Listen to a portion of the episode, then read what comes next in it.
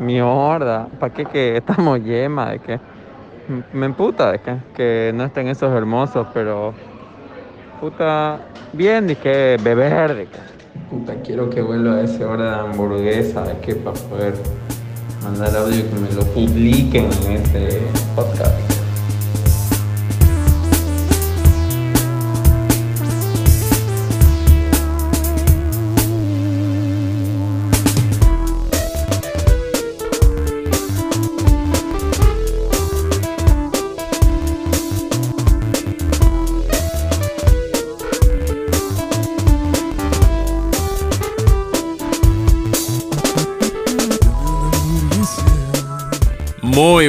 Buenas a todos y bienvenidos nuevamente a este su podcast hamburguesero favorito. Esta es la segunda temporada. Ha pasado un año desde que comenzamos a lanzar este podcast. Han pasado muchas cosas en el universo hamburguesero. Han pasado muchas cosas en el universo en sí. Pero estamos aquí firmes a pedido de muchos de ustedes que nos escribieron, que nos compartieron, que nos escuchan desde muchos lugares. Soy Fer y mm, el formato de esta nueva temporada es un poco diferente. Quiero contarles desde un principio. Simplemente vamos a introducir el episodio y vamos a lanzar las entrevistas en esta temporada nos vamos a centrar sobre todo en entrevistas.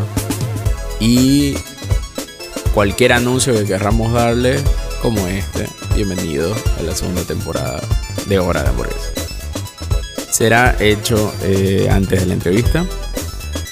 En esta ocasión tengo el gusto, el placer, el agrado de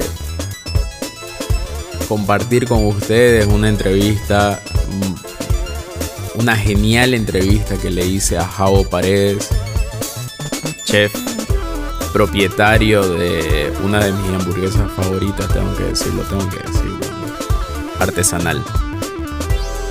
Ubicada en Santa Cruz de la Sierra, Bolivia, en el Beauty Plus. Para todos aquellos que no han tenido la oportunidad de probarla, Quiero agradecer antes que se me olvide a todas ustedes personas que han estado compartiendo con nosotros en las redes sociales todo este tiempo, desde que terminó la primera temporada, todos los que nos han ido escuchando en este tiempo, todos los que han estado mandándonos fotos de sus hamburguesas desde todos lados del mundo. Quiero también agradecer a Cristian, señor Cristian Antesana, que compuso el temita que escuchan Así que sin más preámbulo, muchísimas gracias por estar aquí con nosotros nuevamente. A vos, a vos, psiconauta hamburguesero, escucha de este podcast. Te mando un saludo infinito hasta cualquier rincón donde me estés escuchando. Así que ahí vamos. Con ustedes, Jao Paredes. Estamos aquí con una persona que se ha convertido para mí en muy importante gracias a sus hamburguesas. Él es Javier Paredes. Bienvenido seas a este podcast.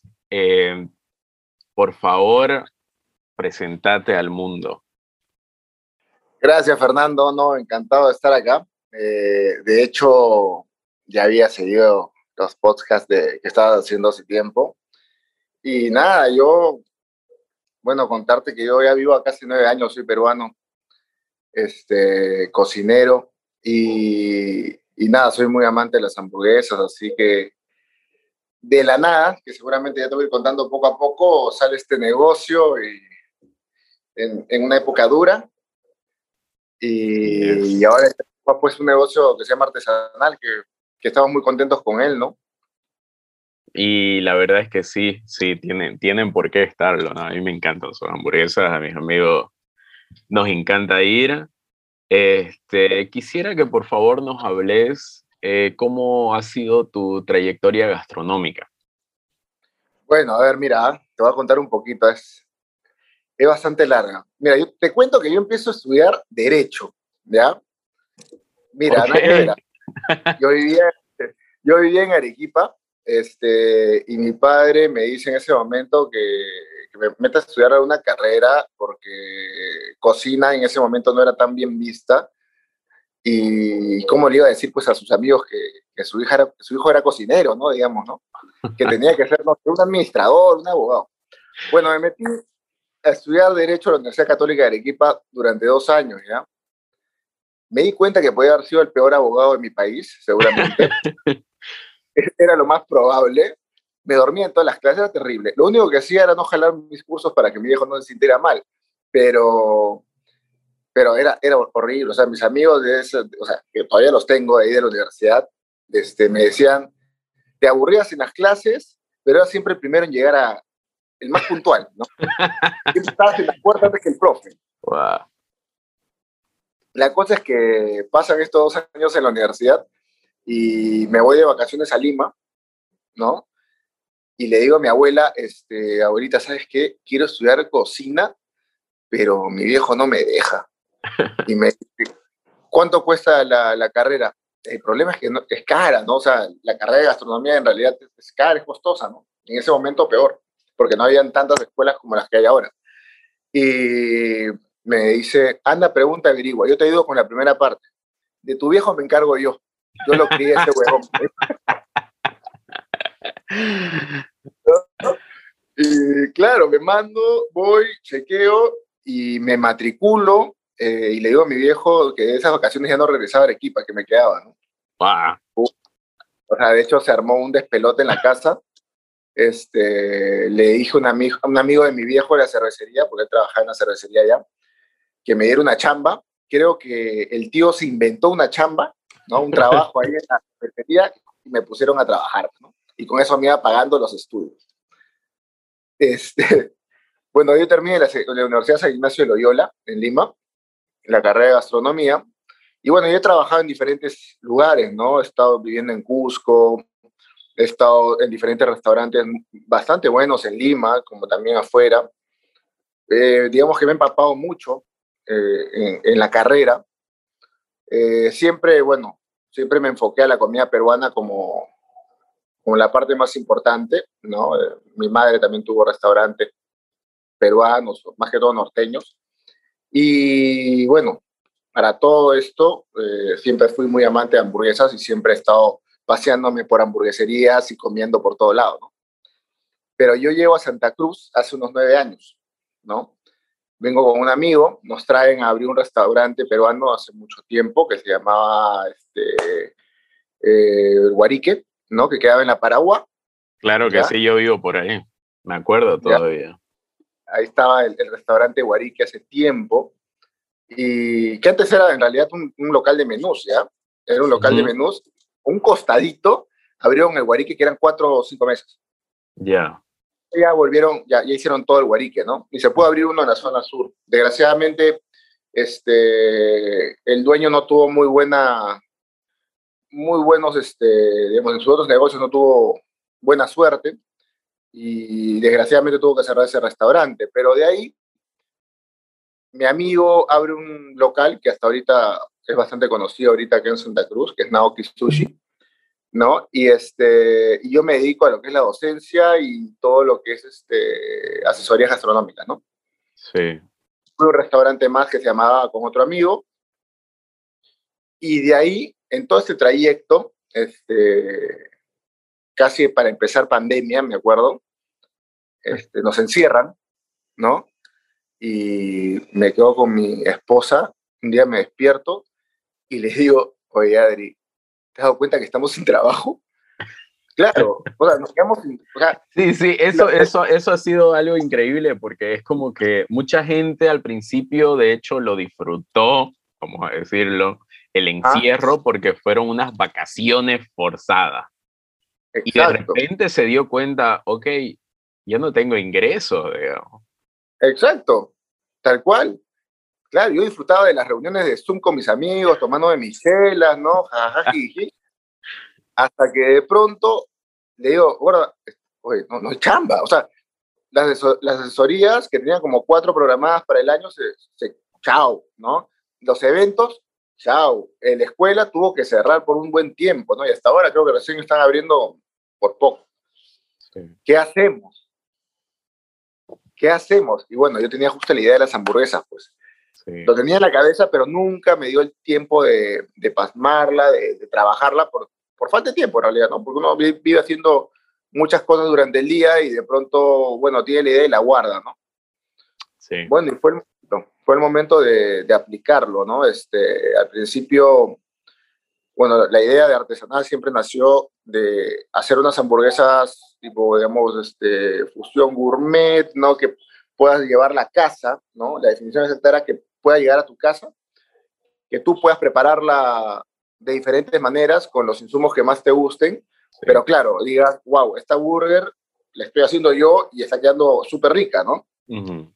Genial. Eh, antes, que, antes, antes que, nos, sí. que nos metamos de, de pleno a, a, artesanal, este, quisiera volver un poco dentro de tu, de, de, de, tu, de tu camino, vamos a decir. ¿Ya?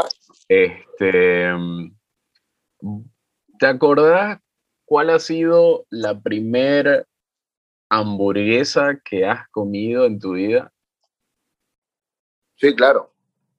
Tengo, presentes, a ver, dos, dos muy, muy claras. Este, una, la primera hamburguesa que comí fue en mi barrio, ¿ya? De un americano, de un, de un vecino que era casado con una tía, ¿no? Que era un gringo, ¿no? Un americano, que hacía unas hamburguesas espectaculares. Solamente tenían, este, era la hamburguesa, ¿no? Eh, ketchup, eh, aros de cebolla blanca y, y pickles, ¿no? Ajá. Era muy sencilla. Y el pan era, bueno, un pan de hamburguesa normal, ¿no? Pero era espectacular para mí, ¿no? Era lo que comía después del partidito de fulbito, digamos, ¿no? Claro, claro. ¿No? Terminaba el partido de fulbito, ah, vamos a comer una, unas hamburguesas ahí del gringo, pa, pa, pa, buenazo, ¿no? Y luego, este, empiezo a meterme también más el mundo de hamburguesas, no sé si haber escuchado, pero una cadena en Perú, peruana, no nada que ver con McDonald's ni nada de esas cadenas, sí, sí. digamos, este, americanas, que se llamaba Bembos, ¿ya? Ya. Hamburguesas de Bembos eh, nace de un proyecto de tesis, en realidad, de unos chicos de la Universidad de Lima, Ajá. y se hace una cadena súper grande, ¿no? Este, wow. Tuvieron bueno, tienen todavía, ¿no? Ahora, bueno, ya se lo ha comprado un grupo grande, digamos, de inversionistas, pero en un principio los socios eh, hicieron un gran trabajo. O sea, era increíble la hamburguesa que hacían, este, el pan que manejaban y las combinaciones que tenían, ¿no? Y aparte de la atención y todo el delivery que se manejaron, que era propio, este, digamos, fueron muy adictivas para mí durante mucho tiempo. Yo creo que para muchos peruanos también. ¿Cómo, cómo, era, cómo era el, el, el mundo hamburguesero este, en, en, tu infancia, adolescencia, donde, cuando crecías, digamos? ¿Cómo era?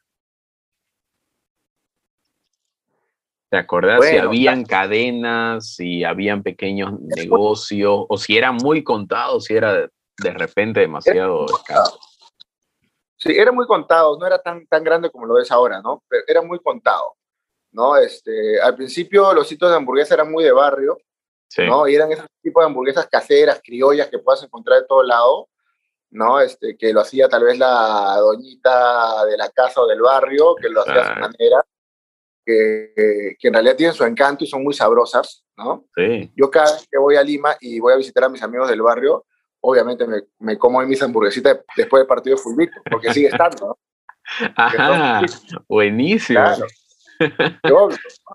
ya no lo tomaré con gaseosita, la tomo con chela, ¿no? Pero, claro, claro, pero sí. Pero ya, sí. Ajá, exacto. Y, pero sí, o sea, no, no era tan, tan grande, ¿no? Este, de ahí se va, sí, después ya más o menos cuando tenía unos 14 años, 15 años, ya empieza a tener más movida, ¿no? Ya llegan okay. cadenas y ya llega a empezar a abrirse también locales de hamburguesas, ¿no? Interesante. Y ahora, ahora sí ya locura. Ahora sí, ¿no? Ahora revienta por todos lados. Por todos lados. O sea, y, y cada uno tiene su, digamos, sus, este, sus especialidades y todo eso, ¿no? Sí, sí, sí. Ahora, justamente, vos que has estado por muchos lugares, ¿no? Este, trabajando eh, y, y, metido en esta cuestión gastronómica, ¿tenés alguna hamburguesa que para vos haya sido memorable? Así que, que, vos te recordés y digas, esta hamburguesa en tal lugar, en tal calle, así no haya sido espectacular, pero que, que realmente te traiga recuerdo. ¿Tenés alguna de diferentes lugares, no necesariamente, o quizás en algún lugar que hayas viajado? Sí, sí, sí. A ver, una, a ver, podrían ser dos. Una, una en Perú, sí. que sigue estando, que es en el Cusco, ¿ya? Sí. Este, yo viví en el Cusco, pues, este, más o menos tres años. Yo estuve trabajando en el Hotel Monasterio, ¿ya? Que es esta- este hotel que tiene también una, un, un, este, tiene otro hotel en la parte de Machu Picchu, ¿ya? Está, iba, y también tiene, tiene el tren Hiram Bingham, ¿ya? Ya. En uno de esos viajes que tenía que irme, digamos, a Machu Picchu, porque podía pasarme una temporada en Machu Picchu y bajar al Hotel Monasterio en Cusco, Ujú. a la mitad del camino está Aguascalientes, no sé si has escuchado, que es un, este, Sí. una estación. Ya. Vivía, hay una casa, este, que es la Burger House, que es este, de un belga, ¿ya?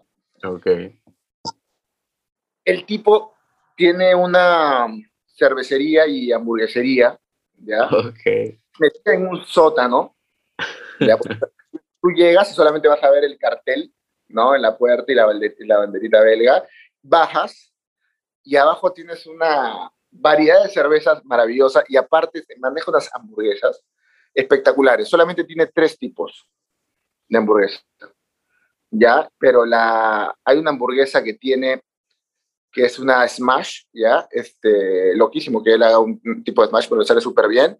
¿no? Este, y tiene cheddar y tiene queso suizo, si no me equivoco, y tiene un tipo de cebolla caramelizada muy, pero muy, pero muy, muy, muy buena.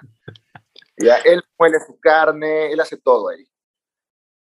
¿no? Increíble, increíble. O sea, en, en sí la experiencia de ir al lugar es, es espectacular. Me imagino, me imagino. ¿Y No, tu segunda hamburguesa? Y la segunda hamburguesa este, fue así en Argentina, que hay mucha movida de hamburguesa, ¿no? Sí, Tú- sí, sí. Y me llevaron a una de, de un, este, ¿cómo se llamaba este? Brother, Big, Big, algo, era Big, no me acuerdo ahorita su nombre completo. Ah, ahorita me voy a acordar. Pero es una hamburguesa este, de medallón, ¿no? Sí. Era una, una de 100, 160 gramos, si no me equivoco. Eh, manejaba un pan de papa muy bueno, ¿no? Este, y no tenía muchas cosas. Este, tenía una salsa tipo smoke, no sé si has probado alguna vez, Sí. ¿no? Y, y nada, era y tocino y era también con aro de cebolla. No era, no era muy, muy, muy, digamos, con muchos insumos, pero Sí. la calidad de su carne y el pan es lo que me marcó a mí totalmente.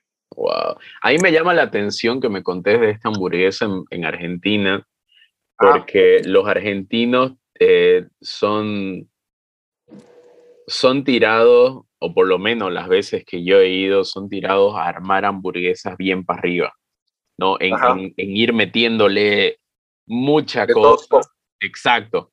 Entonces, y- llegó, una, llegó alguna vez una hamburguesa que se veía espectacular, que era más una stand burger, pero que no sabía, que no sabía cómo comerla, ¿no? Este, entonces, Era demasiado alta. exacto, exacto. Entonces, eh, claro, ya había sobrepasado lo, Los límites de la apertura, digamos, de la boca.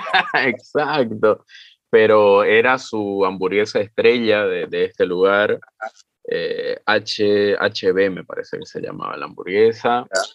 Y, y nada, le- la verdad que no, no, no, claro, por la situación no, no he vuelto a pasearme por allá.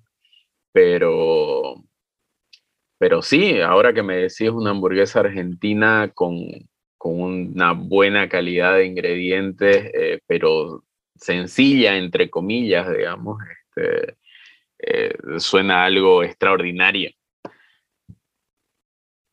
Realmente sí, realmente sí, hay muchos lugares, ¿no? Este, hasta para visitar hamburgueserías allá hay un montón, ¿no? Este, de hecho, se habla mucho de las más conocidas, pero hay mucho más, hay sí, Plata, hay hamburguesas. Este, tiene una cultura bastante interesante, ¿no? Sí, y eh, casi casi al, mismo nivel de diversidad de, las cervecerías, por ejemplo. Eh, lo que es cervecería artesanal y hamburguesa artesanal, vamos a decir, este, son diversos, uno se encuentra en lugares espectaculares en el, lugar menos pensado, ¿no? Sí, ah, me has recordar una hamburguesería más. Sí. Pero este es en el Brasil se llama Trepiña y es una, es un, este, esto está casi, bueno, está en Sao Paulo, pero está casi a las afueras, no, no, no Sao Paulo, digamos, ciudad grande, ¿no? Ya. Sino saliendo, ya camino a la, a la playa, fácil. Ah, ok. ¿Ya? Ok, ok. ¿Ya? Este, y es un, este, un taller mecánico. es un taller mecánico. Un taller mecánico. Ajá, un taller mecánico y donde tú entrabas y bueno, tenías una variedad de ocho hamburguesas más o menos y tenías el perfil de la cantidad que tú quieras de cerveza, ¿no? Pero las hamburguesas eran espectaculares también. La carne, bro, la carne era espectacular, los blends de carne eran muy buenos. Qué locura, qué locura y que, que haya funcionado en una... En un taller mecánico. En un taller mecánico, sí, sí. paraba gente, esto estaba en plena carretera, ¿no? paraba la gente, este, motociclistas, camiones, eh, carros espectaculares, de todo paraba ahí, ¿no? O sea, era como que un punto. Claro, me imagino. E, e, era, eso era algo que, que me decía mi padre, mi padre estudió en Brasil, y me decía, los mejores restaurantes de Brasil están en la carretera. En todo el Brasil, los mejores restaurantes los mejores rodicios, este, era, es donde paran eh, los buses, es, sobre el camino, ¿no? Este, entonces, concuerda mucho con, con, lo que me decís, porque es una, una hamburguesa que está, no está en el centro de la ciudad, donde quizás encontrarías otro tipo de restaurantes, ¿no? Exacto. Claro, y tú te acomodabas donde podías. claro. Esa, esa, era la bonita la experiencia. Claro. E, e, eso, ¿no? La, la, la, experiencia, la experiencia que, que, que, no es solo servirte una hamburguesa en un plato o, en una bolsita de papel, sino que te, te brinda algo más. Exacto, exacto. Ahora, siguiendo con este tema de, de, de más allá de la frontera, eh, ¿cómo compararía el, el mundo hamburguesero eh, cruceño aquí en Santa Cruz con las de otras ciudades eh, en el mundo? Es diferente. Creo que en algún momento lo hemos podido hablar, pero no, no, no te podría decir que conozco el mundo hamburguesero cruceño. Además, tenemos una salida pendiente todavía sí. para conocer Pero, pero, o sea, es interesante saber que, que hay lugares este, muy, digamos, este, míticos o principales o que mucha gente conoce y que ha comido también desde muy pequeño un solo lugar, ¿no? Y se han criado con un tipo de hamburguesa, ¿no? Que se ha ido transformando este, en, todo este tiempo, ¿no? Por ejemplo, para mí siempre fue una novedad ver este choclo en una hamburguesa, digamos. Este, pero Mira que eso viene, eso viene de los brasileros, ¿no? E, eso ha sido totalmente influencia, influencia brasilera. Ya, mira. Y eso es algo que yo hasta en mi vida había probado, ¿no? Igual he probado, igual lo he comido. Claro. Y me rico, ¿no? Bien a su estilo. Este, bien a su estilo, ¿no? Pero este, yo creo que ahora ha empezado a crecer mucho más, ¿no? Este, hay muchos este, tipos de hamburguesa que ahora están naciendo, cada uno con su, con su concepto, con su forma de verla, ¿no? Y a comparación de afuera o de otros lugares, yo creo que está en un comienzo, ¿no? Este, esto tiene para crecer un montón. Sí. Eh, yo creo que se puede llegar a tener una, una calidad de, emprendimiento de sentido bastante interesante. Aparte que hay muy buena carne en Santa Cruz, ¿no? Que eso es eso que no hay duda. Entonces se puede trabajar muy bien. Y no te hablo de carnes, o sea, pro pro, porque una hamburguesa con carne recontra de primera, no, no sé, ¿no? Sí, sí. No por dónde vaya la cosa, ¿no? Eh, Pero hay, muy buena, hay muy buena carne en general, ¿no? Y con ella se puede trabajar excelente. Es cierto. ¿Qué fue lo que personalmente a vos te incentivó a meterte eh, a, este, a este ámbito hamburguesero, aparte de, de tu gusto personal, digamos, ¿no? Este, ¿O fue una cuestión que, como me, como me mencionabas hace, hace un ratito, de que, ok, está esta situación, aprovechémosla y metámosla a las hamburguesas? Mira, y te voy a decir una, una cosa que es real. Yo soy de las personas que no se pueden quedar quietas eh, soy bastante hiperactivo de, alguna u otra manera. Entonces, siempre tengo que estar haciendo algo. Y en el momento que, claro, muy aparte, como tú dices, de mi gusto personal de las hamburguesas, que yo, donde vaya, siempre voy a comer alguna hamburguesa en algún momento, ¿no? Este, fue la necesidad, o sea, porque esto yo lo tenía en la cabeza, pues qué, qué chévere sería hacer este proyecto, a ver qué, qué tal le va, ¿no? Pero nunca me a hacerlo.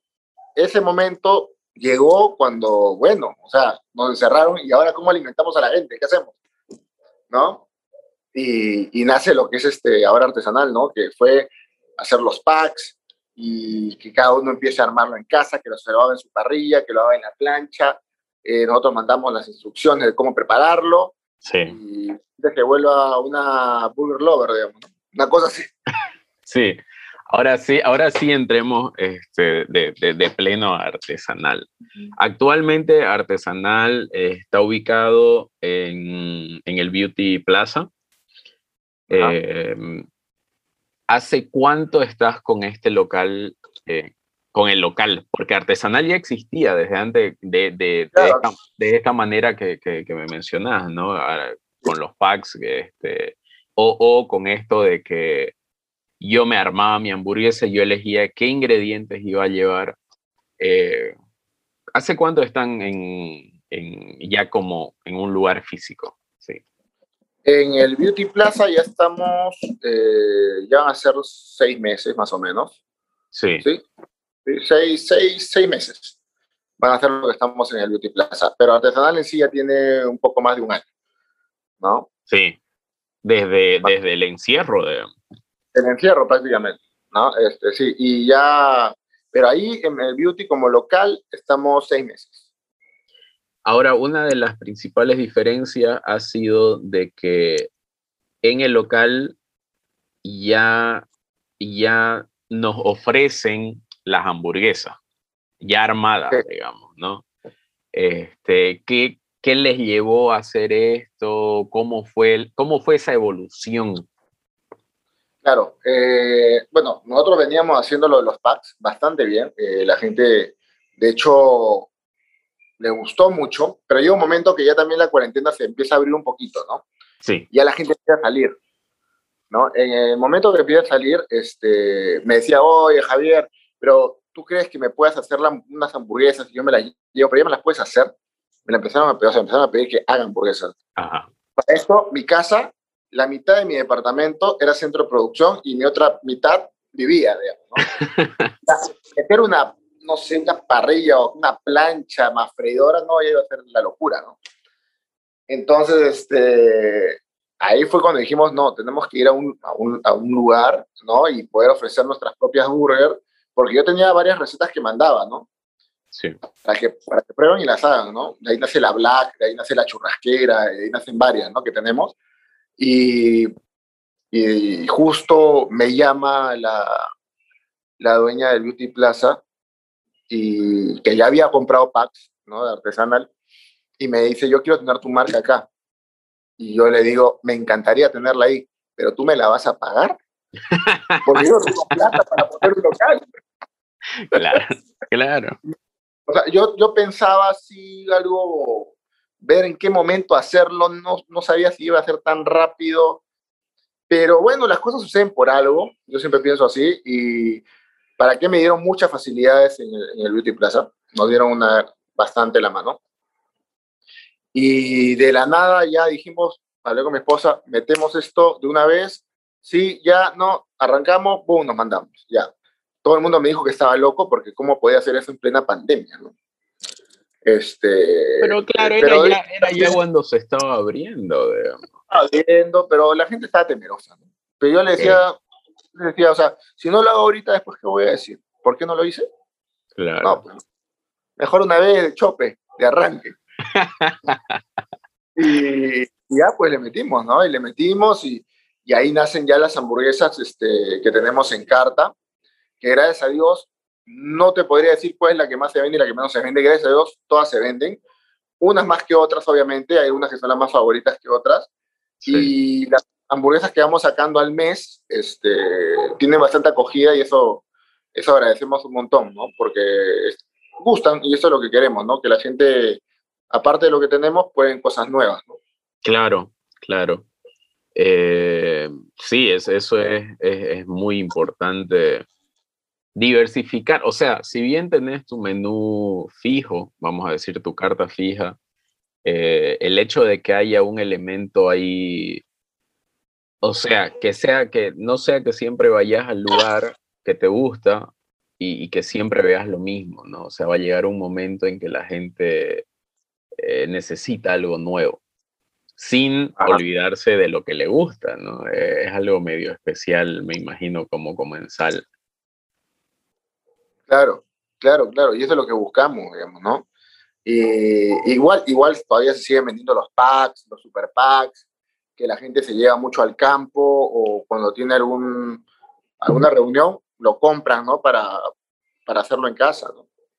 Claro, buenísimo. Sí, sí. Este... Y llevamos a la par. No nos olvidamos de los inicios jamás. Oye, ¿sabes que yo no sabía que todavía seguían vendiendo los packs? Más bien es un datazo. Se venden los packs, sí.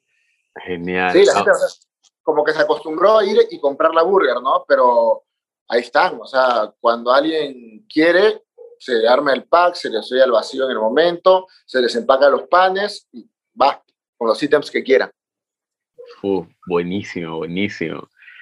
¿Cómo eh, vos con, con, con, este, o sea, yo, yo hago la diferencia de, de las personas que tienen, eh, vamos a decir, eh, una formación gastronómica y las personas que, que con las que me he cruzado que se han involucrado con la cuestión de hamburguesas solo porque les gusta, ¿no? Eh, al, algunas se han hecho asesorar por personas que, saben de gastronomía y otras han dicho, no, yo voy a hacer esto porque a mí me gusta esta hamburguesa. Y otras también están las que quizás han sido las doñitas de los barrios en algún momento que vendían su hamburguesa y que pocas se mantienen hasta el día de hoy. Vos personalmente, como alguien que tiene un, un background este, académico, si se puede decir así, en la gastronomía, eh, ¿cómo llegas a balancear esa perspectiva de quizás eh, algo gourmet con el tema eh, comida rápida? Ya, mira, para mí,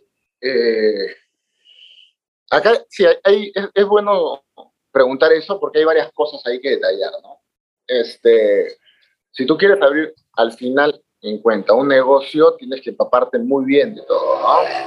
No es solamente querer hacer algo que te parezca rico, y tampoco es tampoco así de fácil este, saber manejarlo, ¿no? Claro. Porque todo, todo te lleva, o sea, tienes que estar empapado de todo lado, ¿no? Tanto en la parte de sazón de sabor, ¿no? Eh, de cómo hacer las cosas, digamos, Sí. ¿no? Pero una parte de, de almacén, de logística y como también la parte administrativa. ¿no? Administrativo, sí. Clave, porque si no lo manejas, este, de nada te sirve cocinar rico si no vas a saber manejar la plata. sí.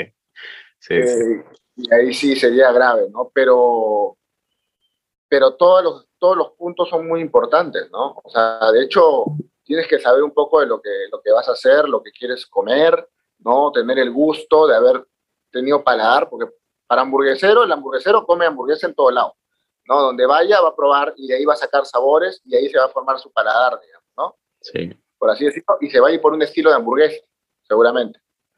¿No? Igual la- la- las doñitas que toda su vida han hecho su hamburguesa para sustentar a su familia, este, que seguramente lo hacen súper rico, eh, son las que mejores saben administrarlo, porque han tenido que llevar una familia, ¿no? De Claro. alguna u otra manera. Y esas son las que duran, ¿no? Exacto, exacto. Hay, hay, hay personas, eh, por ejemplo, a mí se me viene ahorita una Doña Pepi, ya la famosa Doña Pepi. Un día de pandemia voy a su local y, y, sale la, creo que era la hija o algo así, y resultó de que ella con su hamburguesita la había hecho estudiar, la había hecho, ¿no? Y, y me imagino que casos co- como ese ha de haber muchos. Como vos decís, ellas son las que mejor saben administrarlo porque están sobre estas hamburguesas, está toda la familia prácticamente. Es así, es exacto, es tal cual, o sea, saben ya guardar su plata, cuánto gastar para su, de, de- de insumos, cuánto le va a quedar, esto es para el pago de esto, para el pago de esto, a su manera, Claro, pero lo llevan, ¿no? sí. Se ordenan ellas mismas. Pero sí es importante tener esas, esas funciones bien claras para que te pueda, para que tu negocio pueda fluir, digamos, ¿no? Porque si no, se te, se te complica la cosa. Sí, sí, sí. Y desde, la, eh, desde, el, desde el punto de vista eh, de sabor, ¿no? Eh, porque eh, el, el- cocinero que, vamos a decir, trabaja más con sabores más sibarita, más, más digamos, la, la, la persona que trabaja con diferentes tipos de insumos, de ingredientes, eh, eh, va a mirar a la hamburguesa a veces de otra manera, digamos, ¿no? Quizás de una manera simplista o hasta despectiva, digamos. Yo, he- yo he visto personas que dicen, no, yo, yo no estoy para una hamburguesa, yo, a mí, alta cocina, vamos a decir, ¿no? Entonces, es- es- ¿cómo, No, cómo- olvida, cómo- olvídate, eso- cómo ha no sido? ¿Ah? Dime, dime. No, yo te, te, te preguntaba de que cómo ha sido este, esto de jugar con, con, con buenos ingredientes para implementarlos dentro de artesanal. Porque se nota, ¿no? Se nota de que artesanal no, no, vamos a decir, no es cualquier carne, se nota el proceso que ha pasado la carne. Me recuerdo que la primera vez que fue un amigo me dice, viejo, el sabor de la carne, o sea, ¿no? Este, saltan muchas cosas de que, que, que realmente se notan que son especiales. No, sí, o sea, en artesanal no nos hemos este, descuidado en ninguna parte. Algo importante para mí de mi formación es de que lo más importante es el insumo, ¿no? Entonces hay que escoger muy bien lo que vamos a utilizar, eh, respetándolo mucho y trabajándolo de la mejor manera para que el resultado sea el óptimo, ¿no? Entonces, este, en cuestión de proveedores, no buscamos lo mejor, ¿no? Este, trabajar con un buen proveedor de carne, trabajar con con un buen proveedor de harina, este, también buenos proveedores de verduras, ¿no? Para que todo sea, sea, sea perfecto. O sea, jamás vamos a querer este, abaratar costos a costa del insumo, jamás, imposible. Porque ya no sería artesanal, no sería la hamburguesa, digamos, ¿no? Exacto. exacto. Y, y, y, o sea, y ahí hemos trabajado hasta el pan, ¿no? O sea, el pan, en un principio yo lo compraba a un proveedor, hasta que, por, igualito, ¿no? Por, porque ya cortaron la circulación, ya no me iba a llegar pan. Claro. Entonces dije, lo tengo que hacer yo. Felizmente soy cocinero y puedo hacer pan, ¿no? Claro. Entonces, este, me pude hacer el pan y ahí elaboramos el pan de camote, que es el que tenemos ahora. Sí, sí, sí, está buenísimo. Em, ahora, volviendo un poco al tema este que, que, nos contabas que sos un poco hiperactivo, que siempre tenés que estar haciendo eh, algo. Eh, contanos de, de, tus otros proyectos aparte de artesanal. Bueno, te cuento, a ver, tenemos artesanal, está, está yendo, se está manejando bastante bien, estoy contento por eso. Este, ruego que ya a mediano plazo podamos abrir un punto más, ya, este, posiblemente en la zona norte sería el lugar. Este, estamos viendo, por un tema más que todo el delivery, porque a veces el, la gente que está en el norte, su delivery es muy caro, ¿no? Okay. Y me parece absurdo que sea tan caro en realidad, ¿no? Porque, sí, sí, sí. De, de, verdad, o sea, 30, 35 pesos y llevar una moto al norte, a veces dicen, bueno, te estoy pidiendo una hamburguesa y eso, no, no, no va, ¿no? Claro. Entonces, posiblemente hagamos un punto artesanal en el norte, ¿no? Espero que a mediano plazo, ojalá. Este, tengo ahorita una, he sacado este, salsas madres ahora también, que se llama Vasco, ¿ya? Yeah. Eh, que tengo salsa madre de cebolla, tengo ajo confitado, tengo aderezo de ají amarillo, salsa de ají amarillo eh, y una salsa de tomate, por ahora, ¿no? Que digamos que son este, cositas que pueden hacer este, o facilitarle al ama de casa o a la persona que cocina en casa, ¿no? No tiene que estar picando cebolla, no tiene que estar picando ajo. Todo, todo está en una cuchara, digamos, ¿no? Ya listo. que ya los tengo ahí, este, ya lo estoy comercializando poco a poco. Y estamos a punto también ya buscando local para abrir una, una barrita cevichera, una barrita de mercado, una barrita donde tú vayas a sentarte a mi barra y yo te puedo atender a ti, hacerte un ceviche en tu cara y ponerte una cerveza bien helada al frente. ¿No? Ah, esperemos que eso salga pronto. eso va a salir pronto. Esperemos eso que eso salga pronto. La cuestión de la docencia eh, está en pausa. Está en pausa ahorita. Eh, en el instituto que estaba trabajando también está en pausa.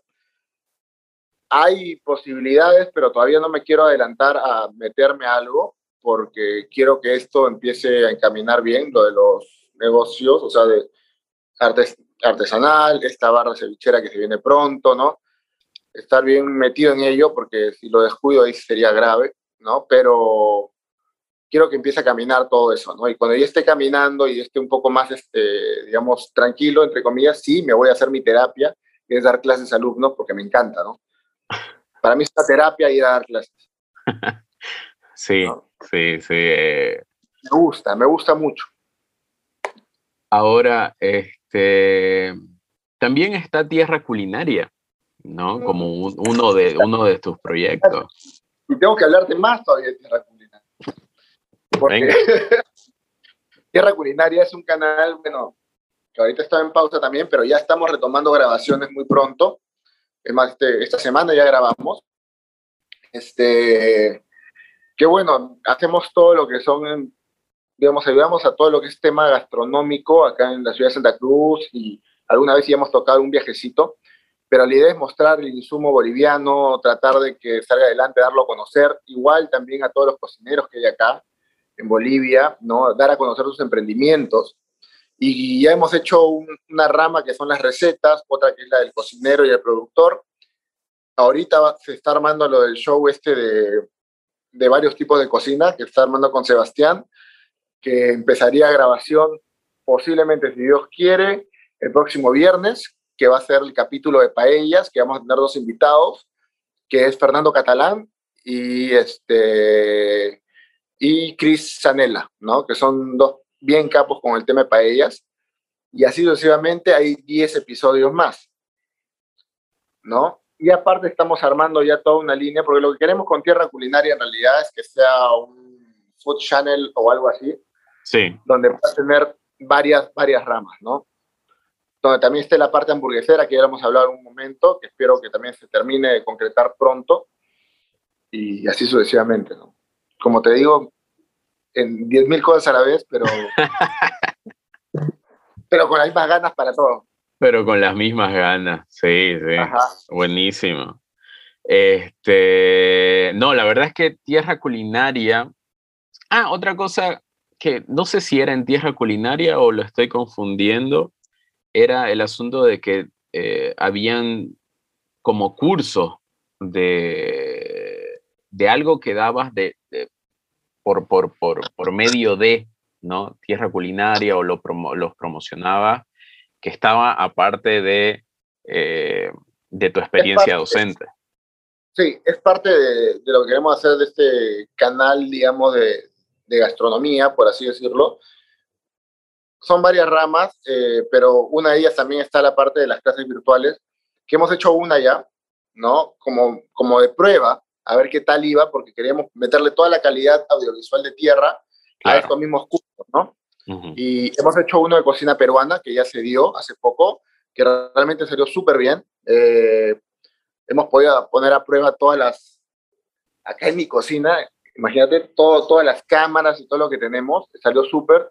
Eh, tenemos planeado más adelante dar más cursos y hay dos temáticas, ¿no? Una que es la de que tú pagas tu curso de forma virtual para verlo, ¿no? Se te llega una lista de ingredientes que si tú quieres, tú lo puedes comprar, ¿no? Y lo cocinamos en vivo.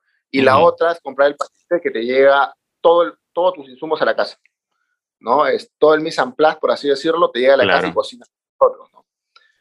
Y, y, lo hacemos en vivo, en directo, vamos preguntando, vamos hablando, me van haciendo, preguntando cualquier cosa que no entiendan y así lo vamos armando y presentamos platos al final, ¿no? Es chévere, es súper, súper bacán.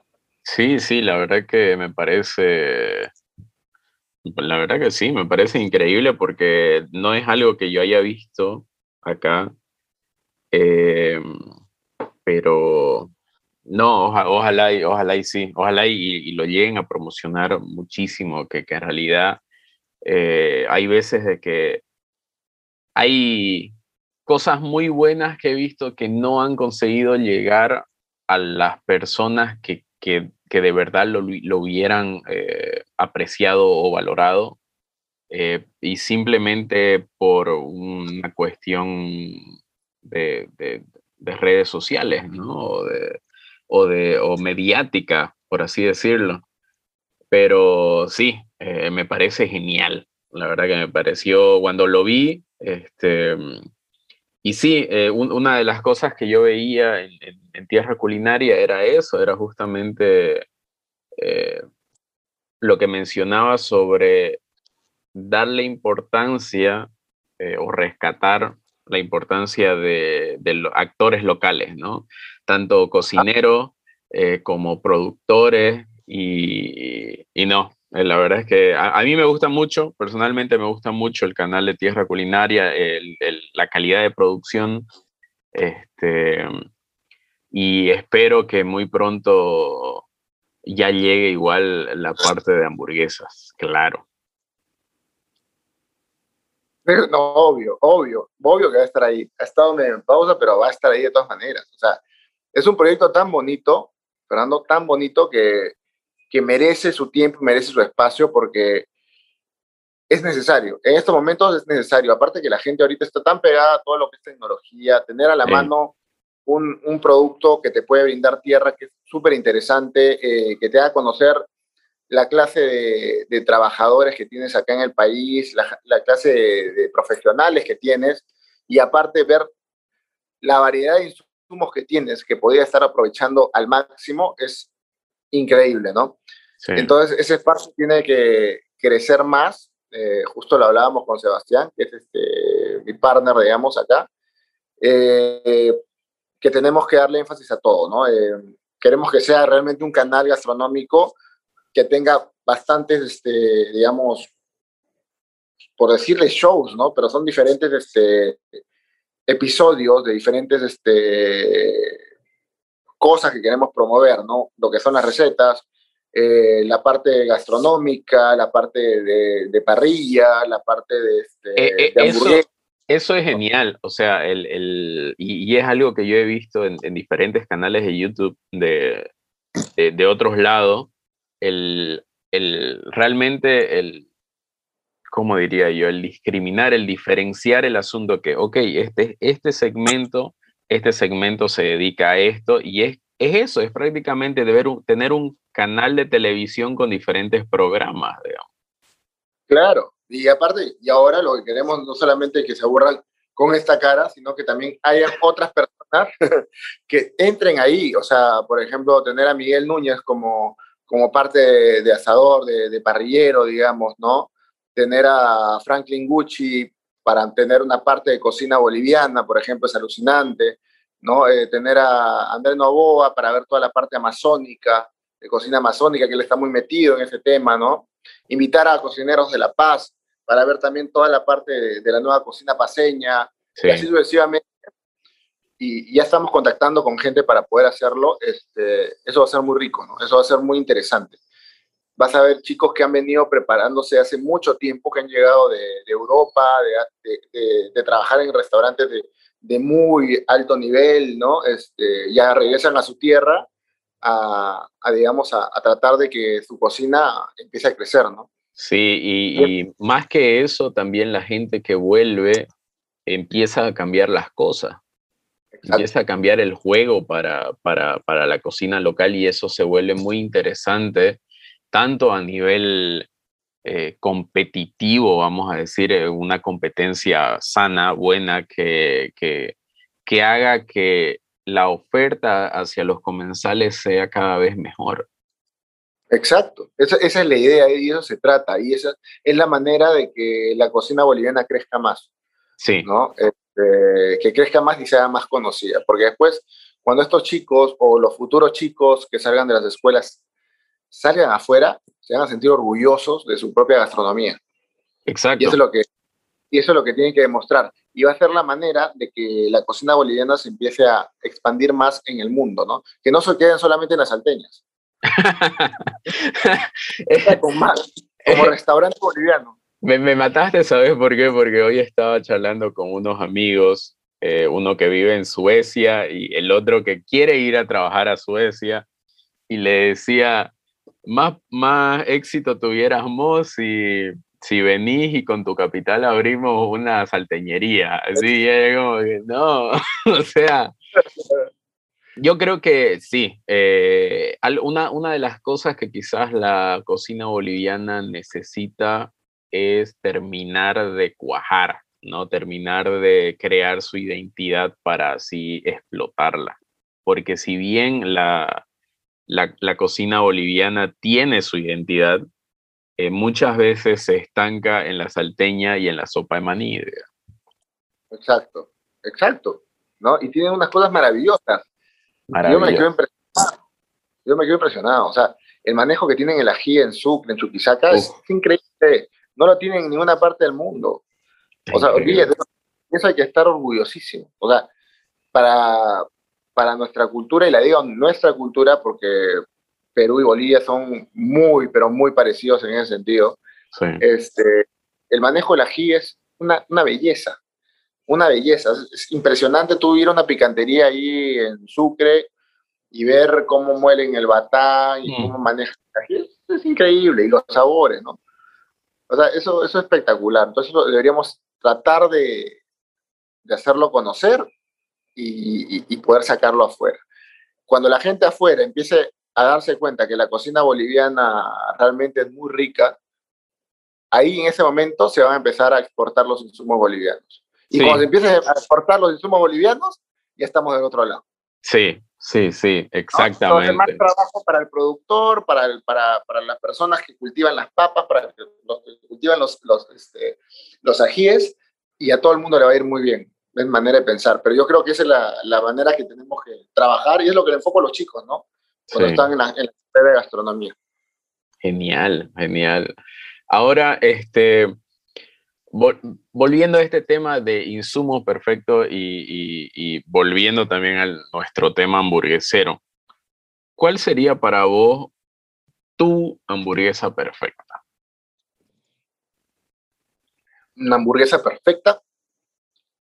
La que te va a poner de buen humor, la que para mí la hamburguesa perfecta es la más simple. Yo lo primero que voy a una hamburguesería me pido la más clásica. Una queso tocino, digamos, ¿no? Claro. Una bacon. Ya, eh, me encanta el tocino, por eso lo pido, pero una bacon cheese para mí sería lo, lo, más, lo más clásico, ¿no? Lo que me va a hacer sonreír en el primer mordisco, ¿no? Porque voy a poder sentir la carne, el pan, claro. el queso que está utilizando, un buen tocino. Para mí ya es suficiente eso, ¿eh?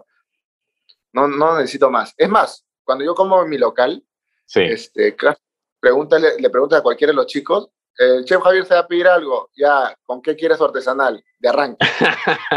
más claro. Sí.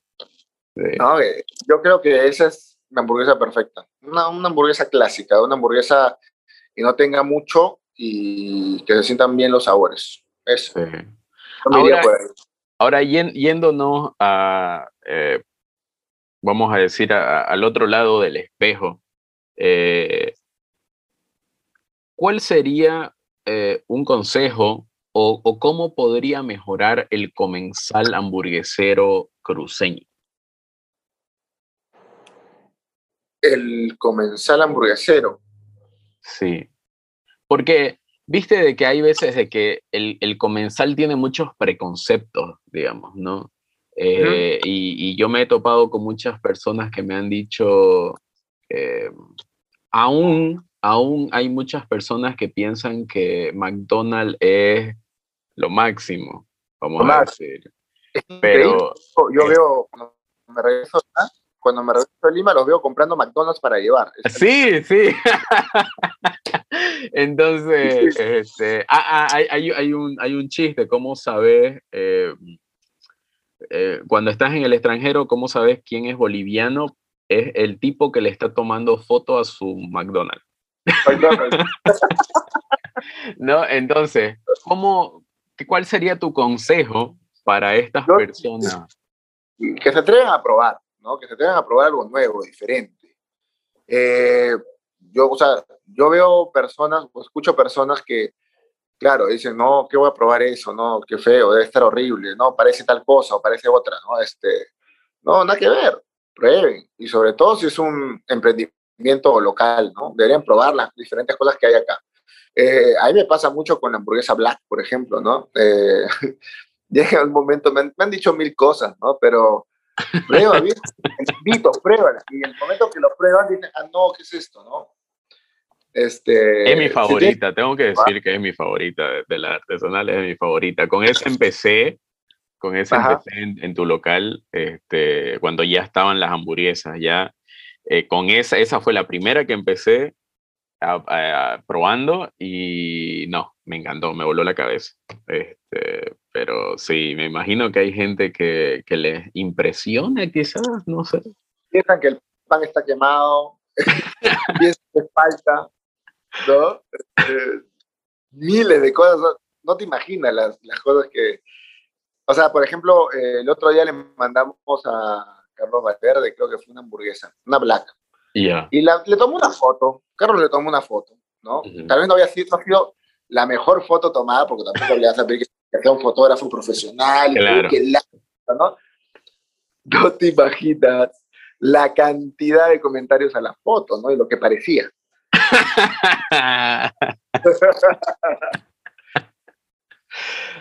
yeah. Creo que es uno de los posts más comentados. Por mí, genial que estén hablando. Claro, claro, claro. Mi curiosidad entraban a ver qué pasaba ¿no? en la página. Sí. De hecho, recibimos muchos likes nuevos, ¿no? Pero yo sí les diría que, que, se atrevan a probar. O sea, hay mucha gente que no se atreve a probar por, por, no sé, porque tal vez piensan que van a decirles algo porque no saben. O, o no sé, no, le da temor. No, prueben. Hay cosas diferentes en el mercado que se pueden probar y realmente están buenas, ¿no?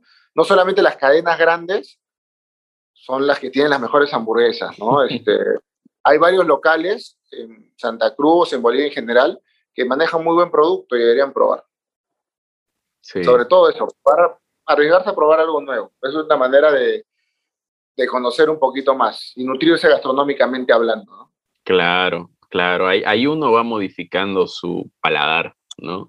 Ahí, claro. uno, va, ahí uno va ampliando ese, esas sensaciones que quizás te dan eh, diferentes ingredientes, diferentes cosas.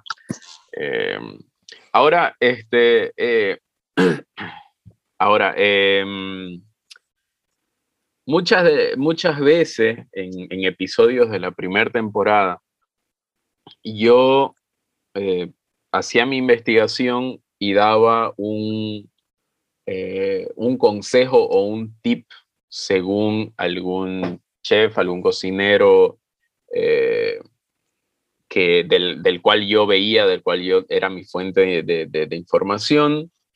Y muchas personas me escribían diciendo, agradeciéndome, porque ellos quizás estaban acostumbrados a prepararse una fridosita, ellos quizás estaban acostumbrados a, no sé, ni siquiera armarse su propio medallón, ¿no? Este, sino comprarlas ya hechas del supermercado y listo. Entonces la gente me agradecía y decía, pucha, este, esto es algo como que, como que lo sacas a la persona de, su zona de confort. Exacto. Eh, ¿Vos podrías darnos algún tip, alguna sugerencia para preparar una hamburguesa? Sí, claro. Lo más importante, o sea, para armar, o sea, desde el medallón o para cocinarla. Para prepararla en general. Si querés darnos un tip para el pan, si querés algo de la carne, si no para armarla. O sea, de hecho, para la carne es eh, encontrar un blend eh, que realmente sea a tu, o sea, ahí tienes que buscar mucho tu gusto, ¿no? Pero tú puedes trabajar con varios diferentes de, tipos de carne. No aconsejo meterle gran cantidad de grasa porque hay muchos, muchas hamburguesas que le pueden meter 30, 40%, 35% de grasa y eso cae pesadísimo, es una bomba. ¿no? Se trabaja con grasa blanca, ¿ya? la grasa blanca de la res es lo más importante, que la, digamos es la más durita, ¿ya? la más compacta. Si es que vas a meterle un porcentaje y métele de 20 a 10, no le metas más. ¿ya? Eh, trabaja con dos tipos de carne si quieres, con un tipo de carne si quieres. Todo depende del gusto de uno. Que no sean magras, porque las carnes magras realmente no vas a tener un buen resultado ahí, ¿no? Mejor, para tal caso, agarra un lomo fino, lo pones a la parrilla y lo metes en pan. claro. y este, en cuestión del pan, hay miles de panes, en realidad. O sea, es buscar uno que más te guste. Si uno sabe hacer pan, mejor ¿no? Si tienes que comprar uno, bueno, cómpralo, hay lugares donde se pueden comprar, ¿no? No hay ningún problema. Y para hacer la hamburguesa, eh, si es en plancha, tiene que estar al mango esa plancha. Tiene que estar súper caliente. Para que ese mallar sea bello, ¿no? O sea, el mallar, digamos, de la costra, ¿no? Sí, sí. Que, le, que te buscas a la hamburguesa, ¿no? Esa caramelización de la proteína. Ahí, eso de ahí, por ambos lados. Yo no como la carne de la hamburguesa, esto es algo personal, ¿no? No la como bien cocida, no, no puedo. No, hay gente que le gusta, está libre de hacerlo. Yo la como casi término medio, pero lo normal es tres cuartos, ¿ya? Ya. Ponte, tres cuartos de, ¿no? Es lo normal, ¿no? Y este, y eso básicamente, ¿no? Eso básicamente si es que vas a, vas a hacer tu hamburguesa, ¿no? Una sola molida, si es que vas a hacer tu hamburguesa, eh, los moledores de carne, tiene, normalmente vienen con dos tipos de hueco, uno chiquito y uno más grande. Con el más grande, la carne fría, casi, casi entre congelada y fría, y ahí la mueles. ¿no? Una sola molienda. Es lo recomendable para que tampoco se te haga, se te, se te ponga una, una, masa, ¿no? Claro. una hamburguesa pueda deshacer y se pueda partir por pedacitos, ¿no? Cuando ya la vayas a comer. Claro, no, está buenísimo, buenísimo. Bueno, Javier, creo que podemos ir finalizando esta entrevista. La verdad es que te agradezco infinitamente. Sé que tu, tu agenda, este, con todo lo que nos venís contando, está al palo, digamos, y te has, dado un tiempito para compartir acá con nosotros. Eh, para finalizar, como le digo a todos mis invitados, eh, quiero decirte que eh, todo el, el, mundo que le gusta la hamburguesa está ahí escuchándote decirle los que querrás. Nada, yo simplemente les, los invito a artesanal, que vayan, que prueben, que realmente está muy rico. Los chicos que trabajan ahí le meten harto punche, están bastante contentos y, les encanta, ¿no? Lo que estamos haciendo ahí. Es un trabajo que se hace con mucho cariño, eh, con mucha pasión también y que me gustaría que, que, la prueben. Que yo estoy seguro que les va a gustar, que está, están buenas, están buenas. Así que nada, eso. Y agradezco a todo el público que tengas ahí, que nos esté escuchando. Y otro muy especial a ti, hermano, porque realmente ha sido un gusto hablar contigo. Gracias, Javi.